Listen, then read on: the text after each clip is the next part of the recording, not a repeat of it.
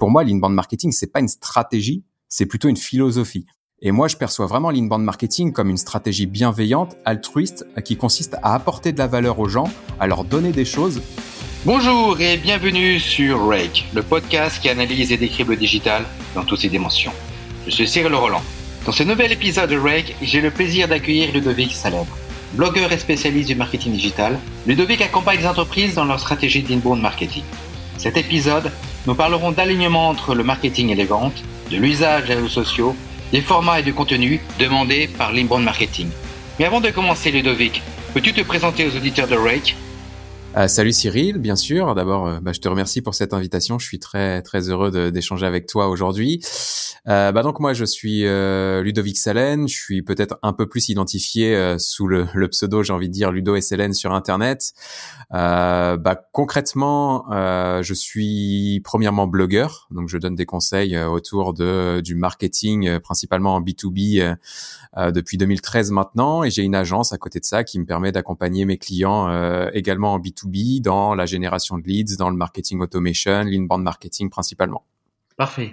On parlait un petit peu, tu parles justement d'inbound marketing. Est-ce que tu pourrais préciser un peu ce qu'est le, le inbound marketing, le outbound marketing, un petit peu d'où ça vient? Est-ce que c'est une version moderne d'un marketing 4P ou 5S comme on le nommait avant? Voilà. Est-ce que tu peux préciser un petit peu ce terme inbound marketing? Euh, Oui, bien sûr, avec plaisir. Alors, euh, l'inbound marketing, euh, si je reprends un petit peu la, hum, définition qu'en donnent euh, certains prétendus experts, j'ai envie de dire, on pourrait y revenir. L'inbound marketing consiste à attirer à soi les clients plutôt que de leur courir après leur courir après, c'est quoi? C'est l'outbound marketing. C'est je fais du porte-à-porte, je fais du phoning, je fais des salons professionnels, je vais chercher euh, euh, moi-même mes prospects et mes clients, je leur pousse de l'information. L'inbound marketing, à l'inverse, c'est euh, je propose du contenu et je fais en sorte d'attirer l'attention de ces prospects, de ces clients pour les amener vers moi et les convaincre de me faire confiance. C'est un petit peu ce qu'on appelait avant dans les stratégies push et pull marketing de mes vieux cours de marketing. Et pull marketing complètement, effectivement, l'outbound peut être considéré euh, bah, comme du push marketing. Je push de, je pousse de l'information. Et puis le pull, bah, c'est effectivement j'attire, euh, j'attire les clients à moi. Donc euh, effectivement, c'est c'est un bon parallèle. Après, j'ai un peu de mal avec cette définition de l'inbound marketing parce que quand on l'écoute comme ça, attirer les clients à soi, bah moi je me rends compte que sur le terrain, il y a beaucoup d'entreprises et beaucoup de marketeurs qui pensent que c'est une stratégie un peu miracle. on va mettre en place deux trois actions et ça va nous permettre d'attirer comme un aimant des clients et et, du coup, bah, c'est top. J'ai juste appuyé sur un bouton et ça marche. Euh, sur le, enfin concrètement, en pratique, c'est pas comme ça que ça fonctionne. Il y a vraiment beaucoup beaucoup de travail euh, pour faire de l'inbound marketing. Donc euh, donc je préfère des, des, définitions un peu plus euh, étoffées que celle-ci. Euh, donc, enfin, selon moi, l'inbound marketing, c'est plutôt une stratégie qui consiste à, à, se rendre visible sur Internet, à actionner les bons leviers pour attirer l'attention euh, euh, de sa cible en envoyant le bon message à la bonne personne au bon moment et au bon endroit. Ça, c'est un point qui est aussi important. Euh, et du coup, il y a aussi toute une notion de, de maturation des prospects qui est, qui est importante dans, dans l'inbound marketing, qui n'est pas vraiment prise en compte dans la définition simpliste. Euh, en fait, générer des leads avec l'inbound, c'est bien, mais derrière, il y a tout un tas d'actions à mener pour euh, justement alimenter la réflexion d'achat de ces leads-là, pour les convaincre d'acheter, parce qu'un lead n'est pas prêt à acheter par définition, et euh, il est important justement de le guider dans sa réflexion d'achat pour le convaincre de, de signer. D'accord. Quels sont un petit peu, tu, tu parlais des, des experts, est-ce qu'il y a des, des ouvrages américains qui, euh, qui ont été les premiers à, à définir ce terme de inbound, de outbound marketing. Ouais, complètement. Alors en fait, euh, l'inbound marketing, c'est un terme en fait qui a été inventé par HubSpot qui est un outil de marketing automation. Euh, et en fait, ils se sont dit, bah, pour vendre mon outil, euh, faut que je markete un peu une stratégie euh, qui corresponde euh, pile poil aux usages que propose euh, mon outil. Et du coup, ils ont inventé comme ça l'inbound marketing. Donc en fait, d'un point de vue référence, pour avoir des informations sur l'origine de l'inbound marketing et sur les principaux concepts de l'inbound marketing, le blog de, de cette société HubSpot est plutôt intéressant. D'accord. C'est une bonne stratégie d'ailleurs pour euh, pour vendre un, pour vendre une solution, euh, de trouver justement le nouveau terme qui va qui va autour et, de faire le buzz et comme ça de, de s'attirer un, un nouveau marché. Je reviens sur ce que tu définis, comment tu définissais le, le inbound marketing? Est-ce que tu peux préciser un petit peu euh, ces notions un petit peu de, de maturation du client? Parce que c'est vrai qu'il suffit pas d'avoir un lead entrant pour que ce lead-là soit forcément déjà qualifié et euh, corresponde déjà directement à un acte d'achat. On est jusqu'à qu'à donner le, le, le, bouton cliquez ici pour pour commander. Quelles sont ces, ces étapes-là? Comment comment tu tu affinerais un tout petit peu cette notion de bonne marketing sur ce cycle de vie client peut-être? Ouais, bah c'est une question hyper intéressante, Cyril, euh, sur ce point, parce que c'est vraiment ce qui pose problème dans les entreprises. En fait, il y a plein de sociétés qui font de la génération de leads d'une manière ou d'une autre, que ce soit via emailing, que ce soit via de la création d'articles de blog euh, et même des publicités, euh, que ce soit sur les réseaux sociaux ou, Google. la grosse problématique qu'ont ces entreprises-là, c'est que dès qu'elles génèrent un lead, elles le transfèrent euh, au service commercial qui doit euh, du coup le contacter pour essayer de le convertir en client. Et la grosse problématique, et il y a une étude HubSpot qui est justement bien faite sur ce sujet, qui dit que 75% grosso modo des leads que tu vas générer en lead, en ligne, pardon, euh, ne sont pas prêts à acheter. Et donc si tu les envoies aux commerciaux, euh, bah, comme ces leads sont pas prêts à acheter, en fait, ils ont pas envie de parler à un commercial pour le moment, et donc bah, le commercial, en fait, tu l'envoies au casse-pipe, comme tu peux l'envoyer au casse-pipe avec l'achat d'un fichier qu'on passe traditionnel. Et donc tout l'enjeu euh, pour une entreprise, c'est non seulement de générer des leads, mais aussi d'identifier le niveau de maturité de ces leads-là pour euh, bah, les faire progresser dans leur réflexion d'achat, pour qu'ils soient prêts à parler à un commercial. Et donc il y a deux techniques qui sont hyper importantes euh, ici. ce sont les techniques du lead scoring et du lead nurturing. Le lead scoring va en fait c'est une, une pratique qui consiste à donner une note à ton lead pour essayer de déterminer s'il est plutôt au début, au milieu ou à la fin de sa réflexion. S'il est à la fin de sa réflexion, c'est très bien, il est prêt à parler à un commercial et tu peux l'envoyer au service commercial. S'il n'est pas prêt, enfin s'il est plutôt en début ou en milieu de réflexion, il aura un certain score et ton objectif d'un point de vue marketing va être de faire augmenter ce score jusqu'à temps qu'il soit prêt à parler à un commercial. Et pour augmenter ce score, bah, il y a la technique du lead nurturing. Le lead nurturing, c'est quoi? C'est une technique qui consiste à envoyer des messages régulièrement à tes leads en fonction de leur contexte, en fonction de leurs problématiques, de leurs enjeux, de leurs challenges, pour justement euh, les faire progresser dans cette réflexion. Si je comprends bien ce que tu me dis, c'est finalement, c'est pas juste d'avoir un fichier bien ciblé, un message bien ciblé, une, une communication ciblée sur les réseaux sociaux, mais c'est que derrière, tu sais peut-être le deuxième message que, que tu vas envoyer, le troisième message que tu vas envoyer. Donc, tu as déjà un schéma finalement euh, assez précis euh, des personnes et, des, et, et des, messages que tu vas envoyer. Ouais, complètement. Bah, en fait, euh, avant de mettre euh, la première action en place pour faire de l'inbound marketing, on va déjà travailler ce qu'on appelle les personas. Euh, je pense que tes auditeurs ont déjà entendu parler de ça. Le persona, c'est quoi? C'est le profil type de ton client idéal. Et li, enfin vraiment l'objectif de ce travail de persona, c'est de déterminer en fait la, timeline de ton persona du début de la réflexion jusqu'à devenir client.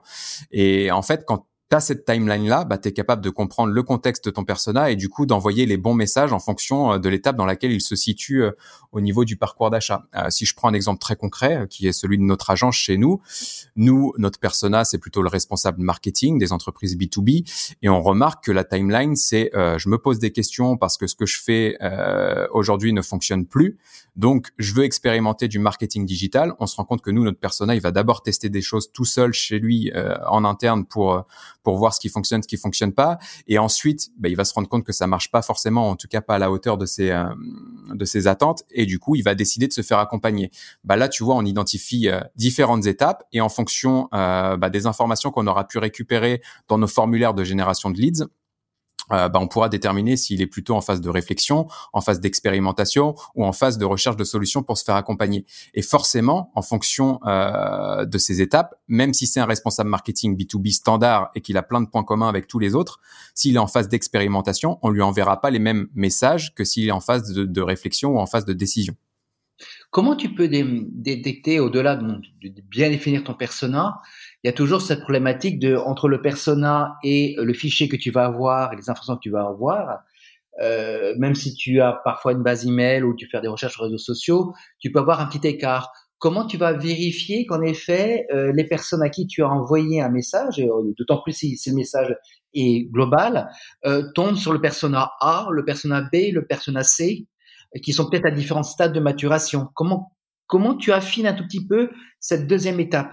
Quand tu as ce petit, ce petit écart entre ton persona et la réalité du fichier que tu, euh, que tu envoies, fichier euh, contact, je veux dire. Euh, oui, alors là, du coup, ça va être vraiment une question euh, d'alignement entre le market et le commerce. En fait, euh, quand on travaille le persona, euh, l'idéal, c'est vraiment de parler à un, échantillon de ses clients pour comprendre justement quelles sont les questions qu'il se pose en début, en milieu et en fin de réflexion.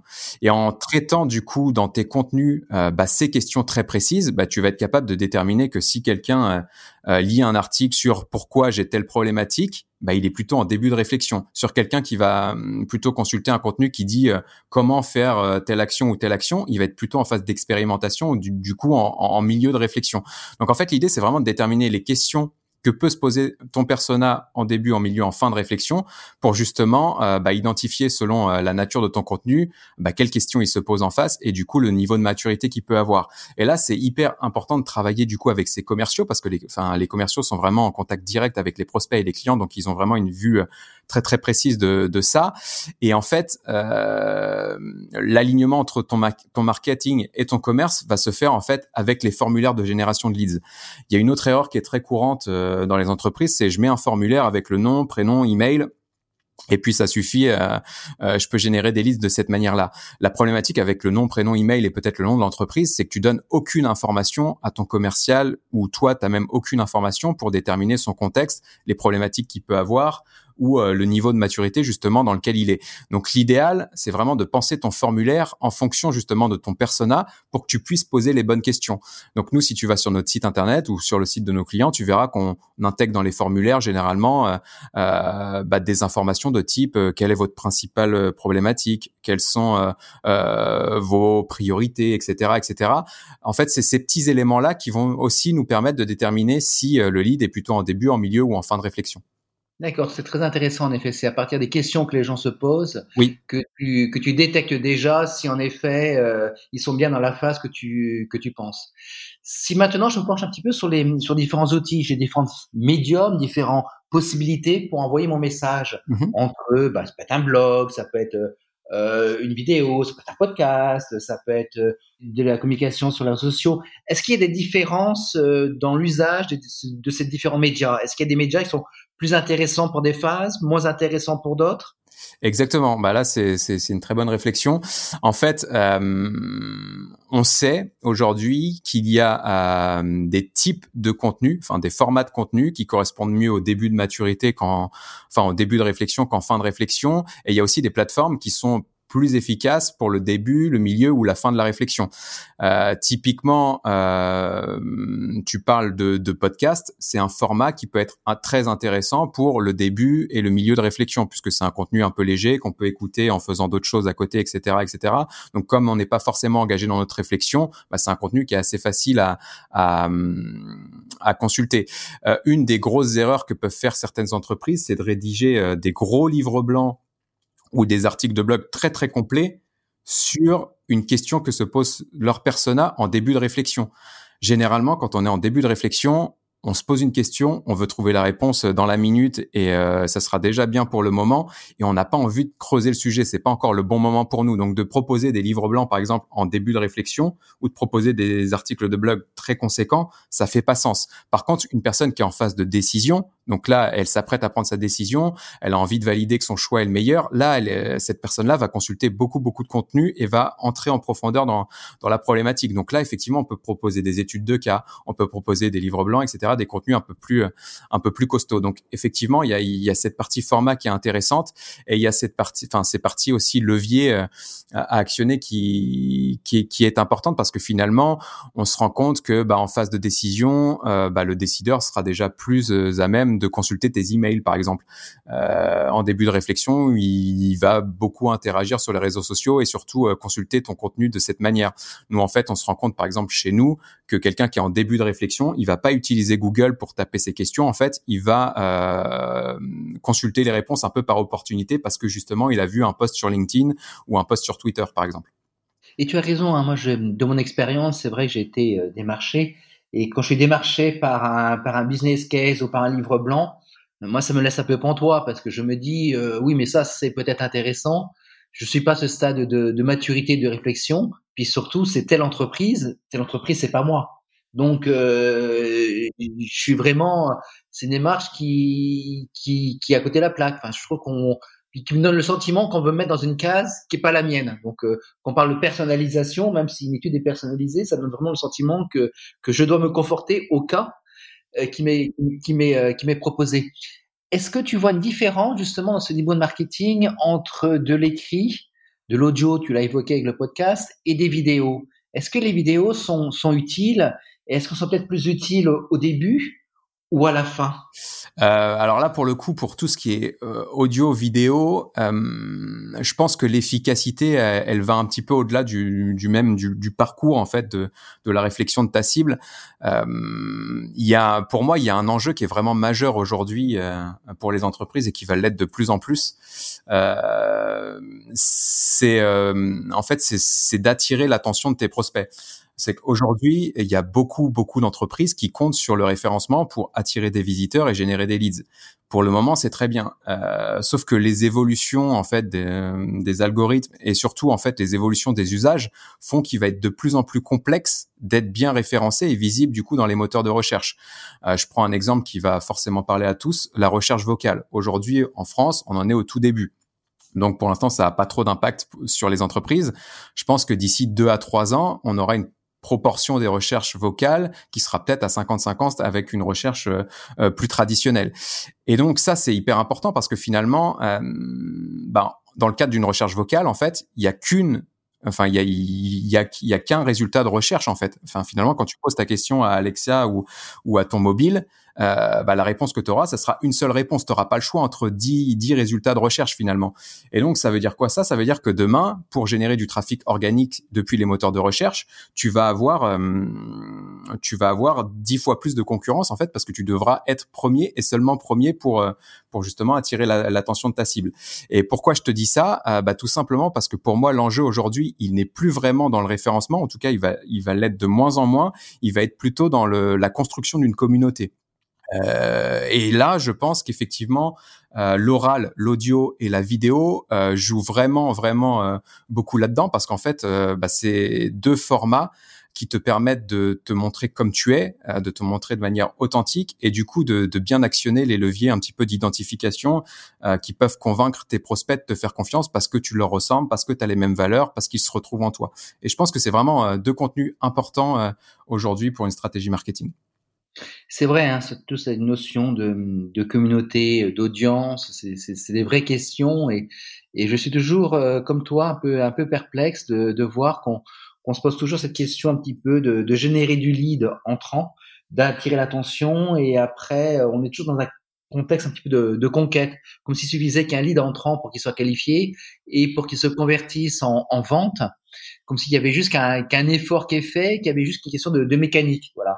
Euh, tu, tu vois, Cyril, du coup, là, tu mets le doigt sur euh, ce que je disais vraiment en introduction quand je te disais euh, euh la définition simpliste de l'inbound marketing, c'est d'attirer des clients à soi. Et il y a beaucoup, beaucoup d'agences et beaucoup de, de, prétendus experts de l'inbound marketing qui jouent sur ça pour vendre des prestations en disant à leurs clients, bah, vous voyez, c'est hyper simple. Euh, je vous conseille de recruter des commerciaux parce que vous allez tellement générer de leads avec l'inbound marketing que vous allez plus savoir où donner de la tête, etc. Et je pense que les entreprises, du coup, comme elles entendent ce message assez régulièrement que l'inbound, c'est d'attirer des clients à soi et que finalement, ça a l'air d'une stratégie un peu miracle et facile, bah, du coup, les entreprises se posent pas cette question de savoir s'il est important justement d'engager une communauté, s'il est important de maturer euh, euh ses leads, etc. Elles pensent juste qu'il faut créer du contenu pour générer des leads et qu'un seul formulaire et une landing page, une page de, de destination euh, bah, pour gagner des clients en fait. Ça me fait penser aux vieilles techniques marketing. Quand je dis vieille, euh, là le terme est, péjoratif. On se disait finalement, euh, j'achète un bon fichier de, de, lignes papier, voilà, que je vais envoyer postal, et je sais que j'ai un taux de réponse de, de au mieux 3%, peut-être 5%, et donc finalement, ma problématique, elle est juste d'acheter le maximum de volume parce que euh, si je veux avoir euh, 20, 20 ventes, ben il faut que j'ai euh, euh mon taux de conversion qui est très faible, donc il faut que j'achète, il faut que je sois dans le dans du volume, sans se poser la question de, la qualité finalement de, la relation et de la pertinence du message et de ce qu'on propose tout simplement.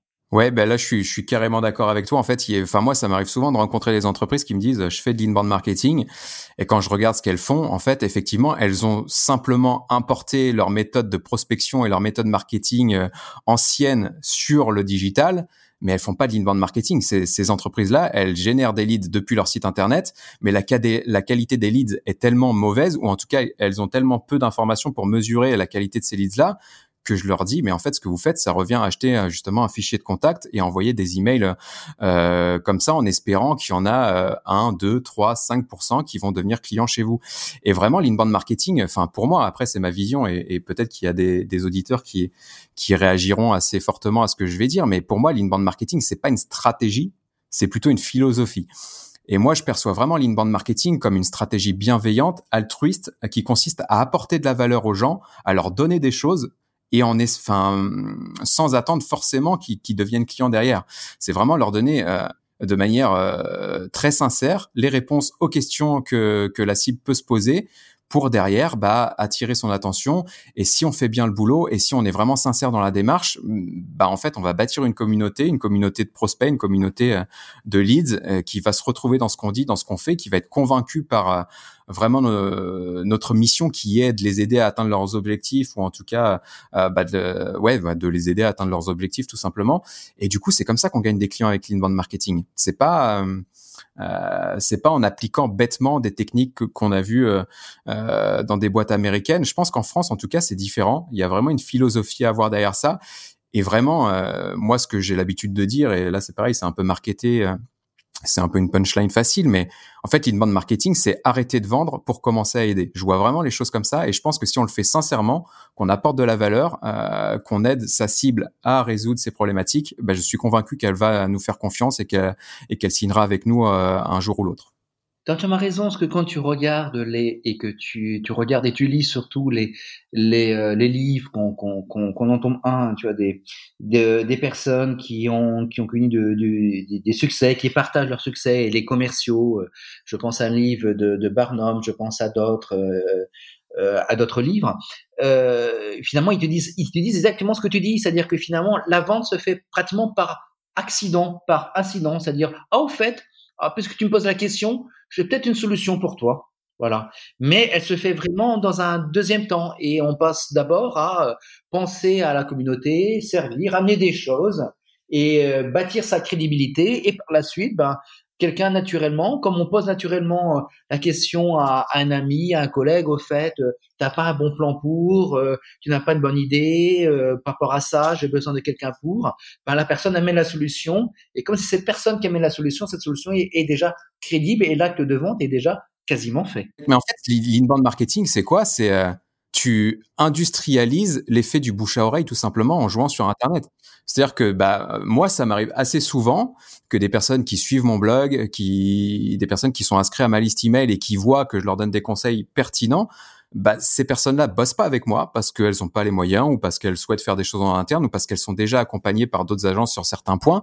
Ça m'est déjà arrivé que ces personnes-là me recommandent euh, auprès de leur réseau en fait pour dire bah voilà tu cherches quelqu'un qui fait de l'inbound ou de l'automation va voir Ludo euh, moi je regarde ses contenus etc tout ce qu'il fait c'est top et je pense que vous allez vous entendre. Et donc en fait effectivement euh, l'intérêt aussi de générer des leads et de bien les traiter du coup c'est que même les leads qu'on va pas convertir en clients vont avoir un impact en fait sur bah, sur les personnes qui vont rentrer dans ton funnel. D'ailleurs J'aime bien arrêter de parler de funnel et de parler plutôt de roue d'inertie, parce qu'en fait, le, funnel marketing, qui est un entonnoir marketing traditionnel, euh, bah, cette représentation ne prend pas en compte justement que les personnes qui entrent ou sortent de ce tunnel-là vont avoir un impact sur les autres personnes qui entrent. Et, du coup, c'est pour ça que j'aime bien présenter ça sous la forme d'une roue d'inertie, parce que c'est exactement ça en fait. C'est euh, si tu fais bien le job, si tu publies régulièrement du contenu, du contenu de qualité, et que tu apportes de la valeur aux gens, alors, soit ils signeront avec toi parce que c'est le bon moment, ou soit ils signeront pas avec toi, mais ils t'apporteront euh, d'autres visiteurs, ils t'apporteront euh, potentiellement d'autres prospects et des clients derrière. Je vais aborder sur une, notion qui est, qui est peut-être assez proche, peut-être éloignée, d'ailleurs tu, tu vas me le dire. Comment je peux utiliser des influenceurs dans une stratégie de inbound marketing? Alors les influenceurs, c'est un, un, sujet hyper intéressant et, et je projette euh, et j'espère que, que j'irai au bout et du coup je m'engage en le faisant, euh, en te le disant sur le, le podcast, mais j'aimerais bien en faire une vidéo euh, assez détaillée pour bien comprendre le concept psychologique qu'il y a justement derrière l'influence marketing. En fait, l'influence marketing, ça fonctionne hyper bien parce que l'humain a une tendance vraiment psychologique et, et ça c'est prouvé par différentes études à faire confiance aux personnes qui, qui lui ressemblent. Et du coup, en fait, d'actionner ce levier de l'influence marketing, donc de solliciter des personnes qui ont une forte communauté, une communauté engagée, parce que justement cette communauté se retrouve dans l'influenceur, bah c'est, enfin c'est se servir de cette euh, identité, euh, de ces, de ces, de ces ressemblances entre la communauté et l'influence marketing pour euh, bah, en bénéficier toi-même auprès, enfin pour tes contenus ou pour tes pour tes services. Donc en fait, l'influence marketing c'est un levier euh, hyper hyper puissant et, euh, et, effectivement, euh, de faire appel à des influenceurs pour faire la promotion de tes contenus, bah c'est c'est vraiment une bonne démarche. Après, faut la faire de de manière très intelligente. Il faut vraiment rester euh, naturel euh, dans ce que tu fais parce que, enfin, maintenant. Euh, les internautes ne sont pas dupes de la même manière où ils ont assez compris que quand ils remplissent un formulaire euh, sur internet, bah, ils vont sans doute à recevoir des emails ou voire pire un appel d'un commercial derrière bah, je pense que l'influence marketing aussi, il commence à comprendre et que du coup, bah, quand il y a un placement de produit ou quand il y a un relais un peu trop fréquent peut-être de certains contenus euh, où, on force le trait sur la promotion euh, des produits-services d'une entreprise, bah, je pense que l'internaute le sent. Donc c'est vraiment de rester naturel et, euh, et je pense, et, euh, et, là je vais peut-être aussi m'attirer des ennemis euh, sur tous ceux qui font de l'influence marketing, mais en fait, si on fait bien le job si on propose du contenu à forte valeur ajoutée, euh, si on apporte des réponses, si on apporte de la valeur, en fait, les ambassadeurs, les, les influenceurs viennent d'eux-mêmes en fait partager tes contenus parce que tu apportes, enfin, de cette manière-là, ils vont apporter de la valeur à, à, à ce que tu fais. Donc en fait, euh, être dans une démarche euh, bah, de payer un influenceur pour faire sa promotion, je suis pas certain que ce soit nécessaire quand on fait bien le boulot en fait d'un point de vue création de contenu. Et est-ce que tu utiliserais cette influence marketing au début, au milieu ou, à la fin de ce, de ce parcours tel que tu l'as présenté au début de cette interview ah bah ça va dépendre en fait comment enfin que, quelle est la définition que tu donnes à l'influence marketing. Euh, mais l'influence marketing telle que tout le monde le voit je pense que c'est hyper intéressant pour gagner en notoriété donc plutôt dans ce qu'on appelle la phase awareness euh, euh, du parcours d'achat. Donc le début de réflexion en fait c'est pour attirer l'attention des cibles. Là ça va être hyper puissant mais en phase de décision tu fais aussi appel à l'influence marketing mais d'une manière un peu différente parce que l'influence marketing euh, à ce niveau là enfin les influenceurs euh, que tu vas actionner ce sont tes clients fait. Euh, quand tu fais un cas client, euh, bah, tu donnes la parole à ton client qui fait la promotion plus ou moins directe de, tes produits et services, et ton client devient un influenceur en fait. Exact. Donc l'influence marketing, tu t'en sers tout le temps, et je pense que c'est, enfin, il faut éviter de réduire justement l'influence marketing à l'influenceur Instagram qui fait des placements de produits. L'influence marketing, ça va être tes clients, ça va être tes partenaires, ça va être ta, enfin, ta communauté vraiment au sens large en fait.